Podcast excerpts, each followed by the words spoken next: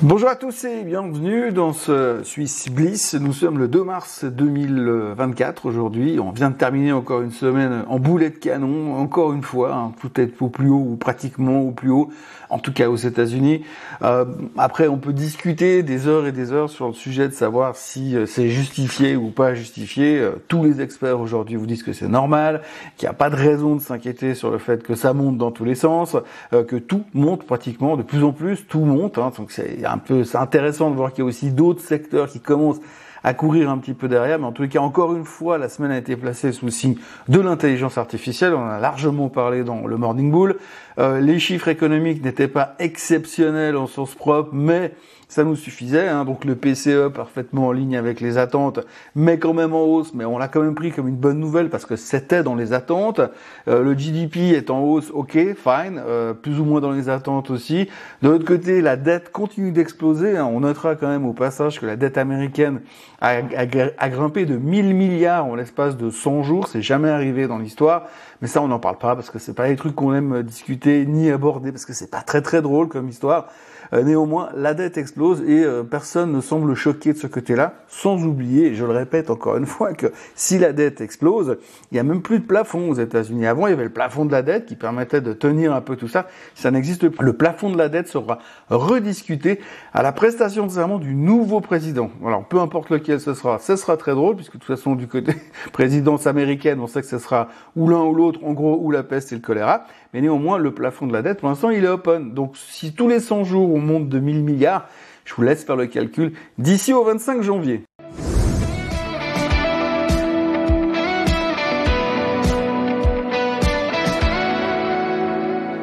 Autrement, si on regarde les chiffres qui ont été publiés euh, cette semaine aux États-Unis principalement, eh bien, encore une fois, on était très actifs sur la thématique de l'intelligence artificielle.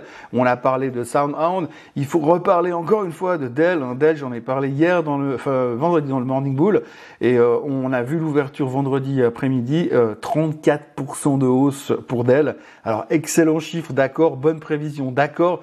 Par contre, derrière, euh, oui, alors on va faire plus d'IA que de PC, bam, 30%.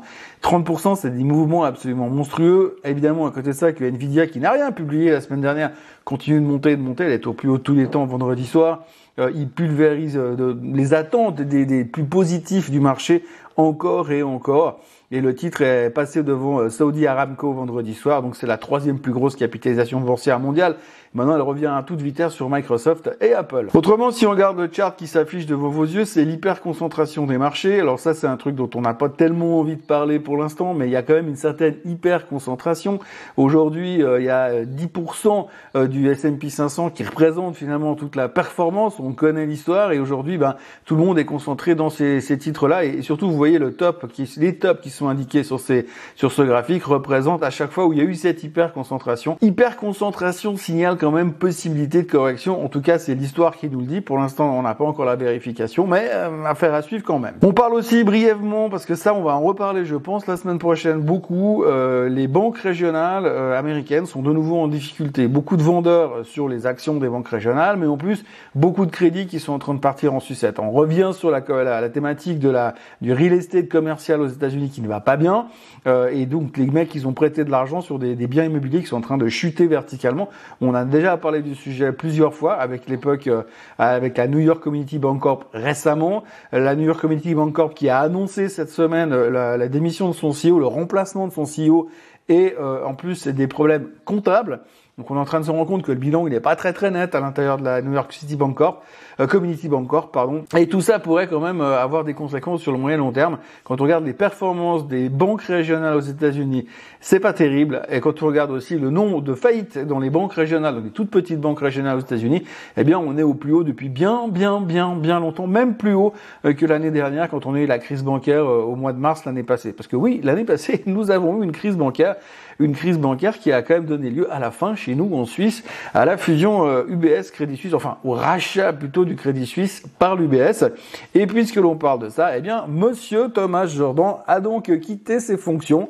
Euh, alors il part, vrai que sous les lauriers, enfin sous les pétales de rose, on a l'impression que c'est tellement génial ce qu'il a fait que voilà tout le monde salue son départ. Donc j'imagine qu'il va se retrouver dans un poste de malade mental dans une banque avec un salaire de débile mental.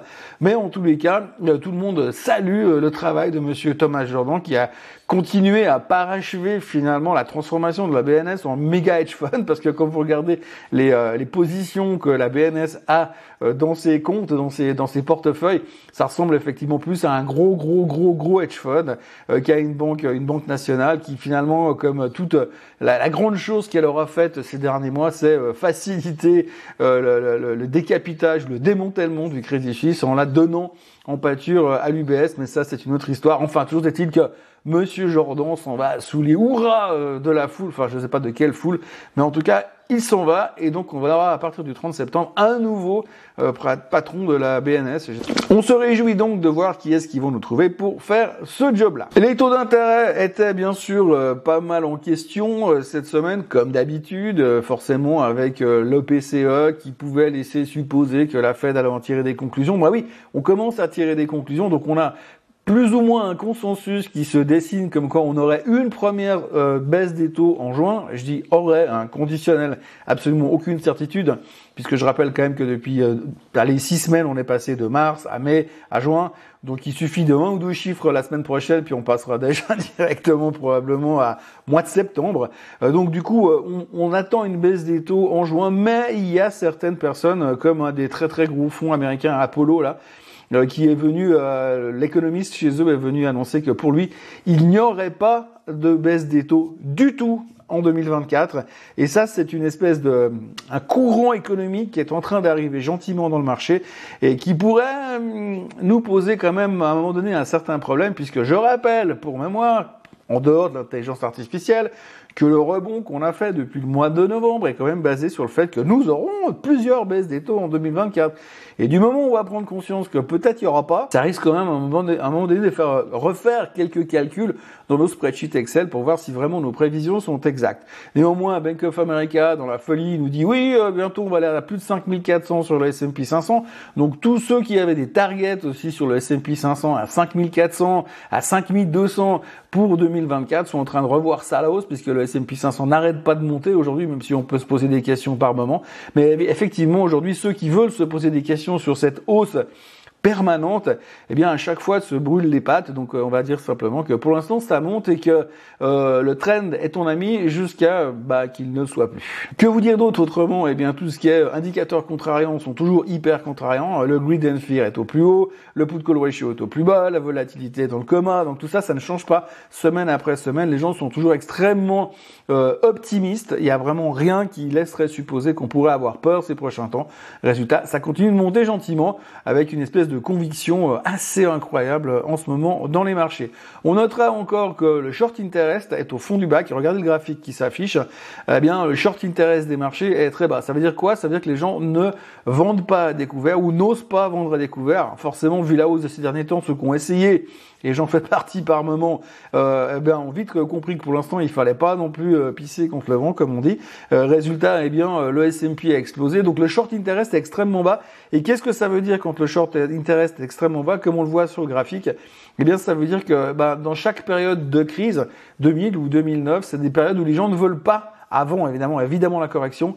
Euh, avant cette, cette correction, eh bien les gens ne veulent pas shorter et c'est ensuite euh, ou n'osent pas shorter plutôt et c'est ensuite que les choses se remettent d'équerre. Donc attention quand même parce que qui dit euh, peu de short interest veut aussi dire un indicateur contrariant comme quoi ça veut dire que personne ne veut jouer la baisse et c'est souvent comme ça que ça part dans le mauvais sens. Deux choses à regarder attentivement. Regardez le graphique de l'or qui est en train de casser à la hausse gentiment. Alors celui-ci, il est dans le coma depuis longtemps. Il est, à chaque fois, il hésite, mais là, on a l'impression qu'il termine en base weekly au-dessus des 2090. Donc ce serait plutôt bullish comme signal. Donc attention à une éventuelle accélération sur l'or. Et puis attention également à une éventuelle accélération sur le pétrole. Alors le pétrole, là aussi, ça fait un moment que je vous bassine avec ça. Le baril est en train de casser gentiment les 79,5 80 et je vous dis, s'il passe les 80, on va vite le retrouver à 90. Et à 90, on va vite entendre les gens qui vont nous dire, oui, mais de toute façon, il va à 150. Et puis, on va surtout vite se rendre compte qu'au niveau de l'inflation, c'est pas comme ça qu'elle va ralentir. Et puis, pour conclure, euh, ce euh, florilège de ce qui se passe dans les marchés en ce moment. Faites quand même attention ces prochains temps à tout ce qui est tension géopolitique. Hein. on a vu beaucoup, beaucoup de discours à droite à gauche. Hein. Les Brésiliens qui sont fâchés avec les Israéliens, les Américains qui savent plus comment aborder les Israéliens, les problèmes des Houthis qui ne sont toujours pas réglés en direction du canal de Suez. Et puis au-dessus de tout ça, encore bien sûr, on sait qu'entre l'Ukraine et la Russie, rien n'a changé. Mais par contre, depuis quelques jours, la France est en train de montrer les dents et d'être très très agressif au niveau euh, de la guerre en Ukraine et de faire des grosses critiques verbales à Monsieur Poutine. Et on croit, enfin, on pourrait supposer que Monsieur Macron ne se rend peut-être pas forcément compte de qui il a en face de lui, visiblement. Mais en tout cas, il y a des grosses tensions et ça commence à monter très fort euh, la mayonnaise. Donc attention quand même de ce côté-là. À un moment donné, même si le marché s'en fout, à un moment donné, il pourrait peut-être commencer à se dire, hum, il y a des choses qui sont pas très nettes. Les performances de la semaine, bon bah voilà, le meilleur du monde, c'est le Bitcoin qui prend quasiment 20% sur la semaine. Euh, le semi-conducteur index qui est juste derrière, on verra sur le graphique tout à l'heure, c'est assez impressionnant. Le pétrole, euh, dont personne ne parle, mis à part euh, moi qui arrête pas de taper sur le clou ces derniers temps, comme je viens de le faire il y a à peu près 34 secondes. le pétrole qui passe à la hausse aussi de manière assez impressionnante, et on le verra sur le graphique, et on l'a vu sur le graphique surtout, ça fait un tout petit peu peur, en méfiance quand même sur le baril.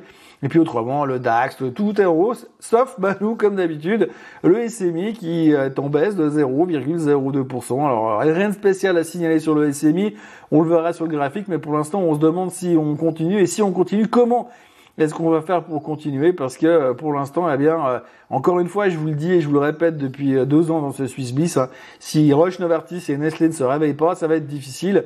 Et Nestlé, après ses mauvais résultats la semaine dernière, eh bien, continue de traîner la patte, donc peser aussi sur l'indice, et sans compter que Roche et Novartis ne donnent pas forcément beaucoup d'aide de ce côté-là. Et puis, si on regarde les, performances de la semaine, eh ben, les extrêmes sont faits par les publications des résultats. Alcon, bon chiffre, plus 8%. 8%, Nagel, mauvais chiffre, moins 11%. Bref, c'est pas rigolo et vous le voyez, ben Nestlé est en baisse de près de 3% euh, dans la suite de ses résultats trimestriels bien sûr et puis bah, pour le reste ça tient plus ou moins mais c'est un peu à l'image euh, de l'indice, hein, deux gros extrêmes qui, qui font bouger et le reste un petit peu euh, un petit peu plus calme. En revanche, on notera Richemont qui prend 4% sur la semaine euh, je, vous, je vous en ai parlé euh, vendredi dans le Morning Bull aussi.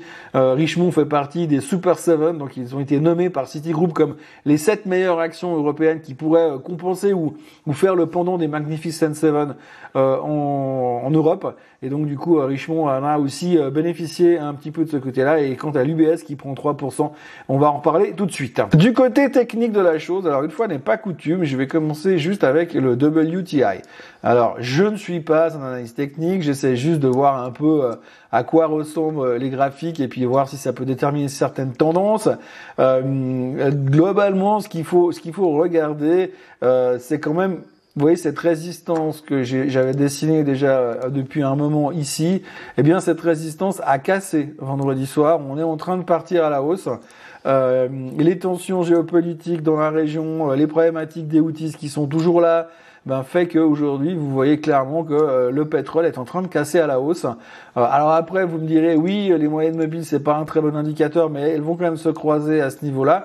Euh, si on anticipe un peu le mouvement, on a quand même l'impression qu'il y a quelque chose à jouer sur le WTI et ça c'est quelque chose qu'il faudra surveiller la semaine prochaine parce que si on prend juste cette, ce, mouvement là qu'on a fait ici entre les extrêmes hauts et le bas du triangle, si on veut bien, euh, eh ben vous voyez que ça peut répercuter quand même un mouvement assez spectaculaire en faisant cet effet balancier en direction euh, des 90 euh, dollars sans trop de problèmes. Et là, si on revient là, comme je vous le disais tout à l'heure, au niveau des chiffres de l'inflation du mois prochain, je pense qu'on va moyennement rigoler. le SMI alors, pas grand chose à dire sur le SMI cette semaine. On est toujours dans notre méga tendance haussière euh, qui passe par là et qui passe par là. Euh, vous voyez qu'on a réintégré, on en a déjà parlé, c'était la semaine dernière.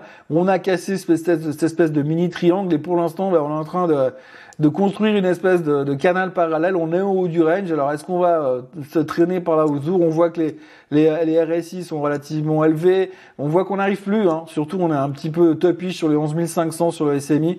Euh, comme je vous le disais tout à l'heure, il va falloir quand même que les big names se réveillent pour essayer de nous euh, de nous tirer l'indice. Sinon, ça sera euh, très compliqué. Et si on regarde les big names, vous voyez Novartis qui est au milieu de nulle part et qui ne fait pas grand chose pour l'instant. Vous avez le bon rush, et eh ben on connaît, hein, il se traîne lamentablement au niveau des 221 et plus personne ne veut en avoir.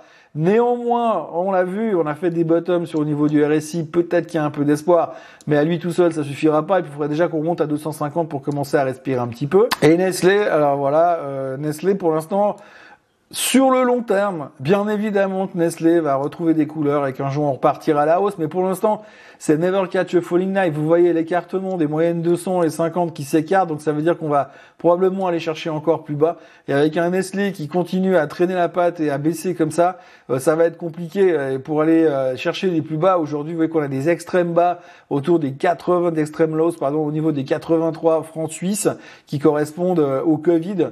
Et j'ai l'impression qu'on n'est pas loin de vouloir aller les chercher. Le CAC 40, bah, le CAC 40, il termine en baisse sur la semaine. Hein, une fois n'est pas coutume on bute sur les 8000 tout simplement. C'est très psychologique pour l'instant. On sait que les gros noms euh, vont très bien au niveau du CAC et font partie, enfin en tout cas LVMH fait partie des, euh, des Super Seven aussi. Donc ça va bien de ce côté-là. Mais voilà, on est, euh, on est à un niveau quand même vachement topiche. Et puis alors après, pour ceux qui aiment la théorie des gaps, alors sur le CAC 40, hein, c'est Prosper Boom, il y en a un là, il y en a un là, il y en a un gros ici, il y en a un tout en bas encore là, puis je suis pas loin de penser qu'il y en a peut-être encore dans, dans le chemin. Donc si on part sur le fait que la théorie des gaps, quelque chose qui fonctionne, le CAC 40 a largement la possibilité de revenir un de ces quatre à 7500. Il le fera pas tout seul, bien sûr, mais enfin, on voit quand même que la semaine dernière, c'était un petit peu topiche. Même chose, on finit la semaine euh, avec un espèce de, de, de reversal, mais c'est pas vraiment euh, un doji non plus, n'est pas une configuration d'étoile qui nous dit on va repartir à la baisse. Mais là aussi, hein, un creux ici, euh, accélération massive. On est quand même passé de 17 000 à 17 700 sur le DAX en l'espace de 6 jours.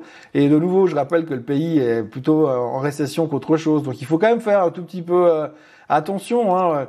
Tout va bien, tout va bien. Oui, bien sûr, le marché est super chaud, est super optimiste, mais quand même, attention, attention, parce que là, ça devient du vertical. Alors, vous me direz, oui, mais là, on a fait du vertical. Euh, là, on a fait du vertical aussi, donc euh, pourquoi pas continuer C'est vrai, c'est vrai, mais pour l'instant, j'avoue que les catalystes me manquent. S&P 500 euh, au plus haut de tous les temps, donc rien à dire. Alors, il y a un espèce de biseau ascendant pour ceux qui sont fans de ce genre de configuration, qui aurait tendance à vouloir dire que quand on va sortir, ça risque de faire très très mal. Mais pour l'instant, euh, voilà, un biseau qui sortirait comme ça, ça pourrait euh, faire bobo sur le S&P à très court terme. Mais pour l'instant, on est dans cette tendance-là, et tant qu'on ne casse pas les 5000 à la baisse et euh, qu'on n'accélère pas sur les 5250, on va rester dans ce trend montant, mais qui est quand même très très raide et qui montre, hein, on le voit très bien au niveau des surachats, au niveau des RSI, qu'on est quand même à des niveaux assez spectaculaires. Aujourd'hui, je vais pas vous montrer euh, le, Nasdaq, je vais vous montrer le composite du Nasdaq. Euh, ça, c'est des vieux, des vieux trucs que j'avais mis à l'époque. Et vous voyez que l'un dans l'autre, on a quand même euh, pas mal de, pas mal de, de, un comportement assez spectaculaire sur le Nasdaq qui a terminé au plus haut de tous les temps la semaine dernière. merci euh, la techno en général. Mais ça, c'est ce nouveau plus haut historique qu'on a fait sur le Nasdaq. On l'avait plus euh, fait depuis cette période-là, 22 euh, de novembre, de, pardon, du 22 novembre 2021. Ça faisait 569 jours. Qu'on n'était pas retourné au plus haut de tous les temps sur le composite du Nasdaq. Alors le composite, il a le gros avantage. Vous voyez, ces deux, ces deux sommets, mais là, on l'a cassé et on accélère. Alors ces deux, ces deux, ces deux indices, enfin cet indice a le gros avantage d'être beaucoup plus diversifié que euh, le Nasdaq 100 qui aujourd'hui est bien évidemment drivé par les big names et donc ça nous ça nous laisse aussi euh, de l'espoir sachant qu'il n'y a pas que euh, Apple, euh, Microsoft, Nvidia qui tirent l'indice composite. Le Dow Jones qui ont qui son quatrième mois de hausse consécutive. Alors merci aussi aux composants du, Dow Jones. Heureusement il n'y a pas de Nvidia dedans, mais en tout cas vous voyez que sur le Dow Jones on a fait vraiment un, un renversement et une accélération depuis bah, depuis le mois d'octobre, bien sûr fin octobre début novembre. Vous voyez un 21% sur le Dow Jones en l'espace de 4 mois, c'est tout simplement monstrueux. Et puis la star absolue de cette semaine encore une fois, euh, c'est le SOX, euh, l'indice des semi-conducteurs. Les semi-conducteurs sont vraiment the place to be. Tout le monde est chaud patate là-dessus. Hein. Tout le monde cherche le prochain Nvidia, bien sûr. Mais ce qui est assez intéressant à voir sur le SOX euh, cette semaine, c'est qu'on a cassé le canal ascendant dans lequel nous étions. Donc ça laisse supposer qu'on peut encore aller nous faire une, une leg d'accélération qui aller chercher les 5600 voire un peu plus sur le socle. On est vraiment dans une situation spectaculaire. Oui, on est dans une forme d'euphorie et ça c'est un exemple typique quand vous voyez la vous voyez très bien euh, si on prend euh, cette tendance là comment ça monte, l'angle de montée, et cette tendance-là qui a tendance à monter beaucoup plus raide. Et maintenant, si on casse et qu'on développe une nouvelle tendance encore plus raide, il y a un moment donné, on va forcément faire un top. La question, de nouveau, euh, c'est de, se poser la question à quel moment on serait capable de faire un top et de changer notre notre vision des choses euh, sur euh, les semi-conducteurs en général. Du côté des vedettes de la semaine, alors on part directement avec l'UBS. Alors l'UBS c'était relativement bien disposé. Alors il y a des rumeurs dans le marché comme quoi le groupe de Jack Ma, Ant Group, serait sur le point de racheter la division euh, banque d'affaires euh, du Crédit Suisse à l'UBS, donc ça ferait un peu de cash qui rentre. Alors euh, pas vu de confirmation en ce qui me concerne, mais en tout cas il y avait pas mal de spéculations qui feraient encore du bien au titre de l'UBS, qui déjà se comporte pas si mal que ça. Alors vous voyez que bah, la dernière fois qu'on avait parlé de l'UBS dans ce Swiss Bliss, eh bien on était sur ce, ces points de support finalement qui avaient des anciennes résistances qu'on avait là et là qui devenaient euh, des supports, eh bien ça a bien tenu puisqu'on repart gentiment. Puis bon, avec les dernières spéculations, on peut supposer que l'UBS va aller encore à 26, 26, 30, mais pour l'instant, euh, la problématique de l'UBS, c'est que euh, c'est pas assez lourd dans le SMI pour que ça nous fasse quelque chose d'intéressant. Et puis on notera aussi pour terminer avec l'UBS que la Comco a mentionné son intérêt pour la position dominante de l'UBS sur le marché suisse depuis quelques jours. Il semblerait qu'ils sont en train de creuser un peu le sujet et j'ai envie de dire sans blague, sans blague, parce que ce erreur, quand ils ont racheté le Crédit Suisse, on en avait déjà parlé de ce côté, euh, ils sont un petit peu trop gros pour euh, maîtriser un pays comme ça. Tout le monde s'en foutait, mais visiblement la Comco est en train de revenir mettre son nez dedans. Stroman a publié ses chiffres, c'était pas terrible, grosso modo en dessous euh, du euh, consensus un peu partout, euh, mais l'un dans l'autre, on a l'impression que les analystes sont pas trop apeurés, c'était plutôt prévu, ralentissement sur les divisions sur le côté Middle East aussi, ralentissement du côté de la Chine, on attend un redémarrage, donc j'ai l'impression que même si c'était pas top top au niveau des résultats, on a l'impression que les gens veulent pas trop aller contre le vent parce que simplement, et si tout d'un coup la Chine repart, si tout repartait euh, dans ces régions-là qui sont un peu en ralentissement par rapport aux États-Unis, eh bien il y aura un gros potentiel de rebond sur Stroman, donc on n'a pas trop envie d'aller euh, contre le vent là-dessus non plus. Le graphique de Stroman, vous voyez que la tendance haussière n'a même pas été mise en, doute par rapport à, à ces chiffres-là. On avait même venu se poser pile poil dessus, donc pour l'instant, même avec des mauvais chiffres, on a l'impression qu'on regarde plutôt encore un peu à l'image du marché en général on regarde plutôt les bonnes nouvelles qui pourraient arriver euh, plutôt que euh, les mauvaises nouvelles en se tenant toujours dans cette euh, dans ce canal aussi. Attention à une rupture éventuelle de la moyenne mobile des 50 jours qui passe par 135, qui pourrait à ce moment-là mettre un petit peu de pression éventuellement sur Stroman. Mais pour l'instant, on, a l'impression que c'était relativement bien digéré. Alcon a publié ses chiffres aussi, résume grosso modo ce qui veut dire le, le, comment dire le bénéfice net a bondi de 335 millions. Aujourd'hui, ils sont à 974 millions de bénéfices euh, des ventes nettes en hausse, euh, euh, des ventes nettes pour 9,46 milliards de dollars. Et puis pour 2024, ils sont plutôt optimistes avec une croissance attendue, entre 6 et 8 Donc c'était plutôt une bonne nouvelle du côté d'Alcon. Donc graphiquement parlant, quand je dis c'était plutôt une bonne nouvelle, vous voyez que ça a été salué par la critique, hein, puisqu'on est passé entre la publication des résultats, ce qui est assez marrant quand même à voir je vais, faire un peu mon complotiste quand même, mais j'ai un peu l'impression que vous voyez la performance d'Alcon là entre 65 et 70 francs suisses tout le monde en achetait. Et puis tout d'un coup, les résultats sont excellents. Bam, résultats, on monte encore. On a l'impression qu'il y avait de nouveau des gens qui étaient plus égaux que les autres. Mais en tous les cas, euh, on a cassé la résistance qu'on avait, euh, l'ancien top du mois de, de l'été passé.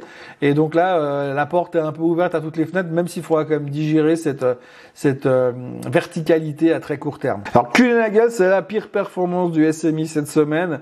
grosso modo, ils avaient bien bénéficié du rebond post-pandémie. là, ils ont annoncé beaucoup de ralentissements dans beaucoup de divisions. On peut imaginer qu'avec les problématiques qu'on a au niveau de la, de la, des outils en direction du canal de Suez et toute l'industrie maritime qui souffre de ces problématiques-là, euh, ralentissement quand même au niveau euh, du business, même si les prix ont augmenté il y a quand même pas mal de gens qui se posent des questions au niveau de certaines commandes, de certaines exportations. Résultat ralentissement global chez euh, Kuehne+Nagel et euh, c'était vraiment pas des résultats fantastiques. Et puis en plus, et puis en plus, ils ont raboté un, bout du dividende qui sera de, uniquement de 10 francs suisses par action euh, cette année. Donc c'est pas vraiment ce qu'on aurait aimé entendre et d'ailleurs ça se ressent très clairement sur la performance du titre cette semaine. Vous avez le graphique de Kuehne-Nagel devant vos yeux, donc hein, vous voyez que ce qui est assez intéressant à observer, c'est que finalement, euh, on est en train de revenir on a explosé la moyenne mobile des, euh, des 200 jours que vous voyez ici euh, et on est en train de revenir gentiment euh, en direction des, des, supports, hein, les supports qu'on avait du mois d'octobre l'année passée. Et donc aujourd'hui, faut s'attendre à pas mal de downgrade ces prochains jours sur Kuehne-Nagel. Donc ça va mettre la pression sur le titre. Donc c'est pas fini, de, on n'a pas fini de rigoler, mais surtout il y a un truc qui était assez intéressant à l'intérieur du communiqué de presse de la société. Ils ont dit euh, nous sommes dans une phase de normalisation. Alors je ne sais pas si normalisation ça veut dire on va rester dans un range comme ça et puis on va s'emmerder jusqu'à la fin des temps. Mais en tout cas, pour l'instant, je pense qu'il faudra patienter un petit peu pour retrouver un petit peu d'intérêt dynamique sur Kuehne qui était, je le rappelle, la pire performance du SMI cette semaine. Voilà ce que l'on pouvait dire et retenir de cette semaine de bourse qui aurait été quand même assez euh, spectaculaire avec beaucoup de choses à dire. Ce qu'il faut retenir en résumé, c'est qu'on a un optimisme absolument ahurissant, euh, des chiffres qui vont à l'encontre de ce que la Fed aimerait voir, mais qui nous font pas baisser. On va avoir les non-farm payroll la semaine prochaine qui vont probablement nous donner aussi une indication par rapport à ça. Comment est-ce que le marché va réagir? Euh, on verra si encore une fois le marché de l'emploi est fort.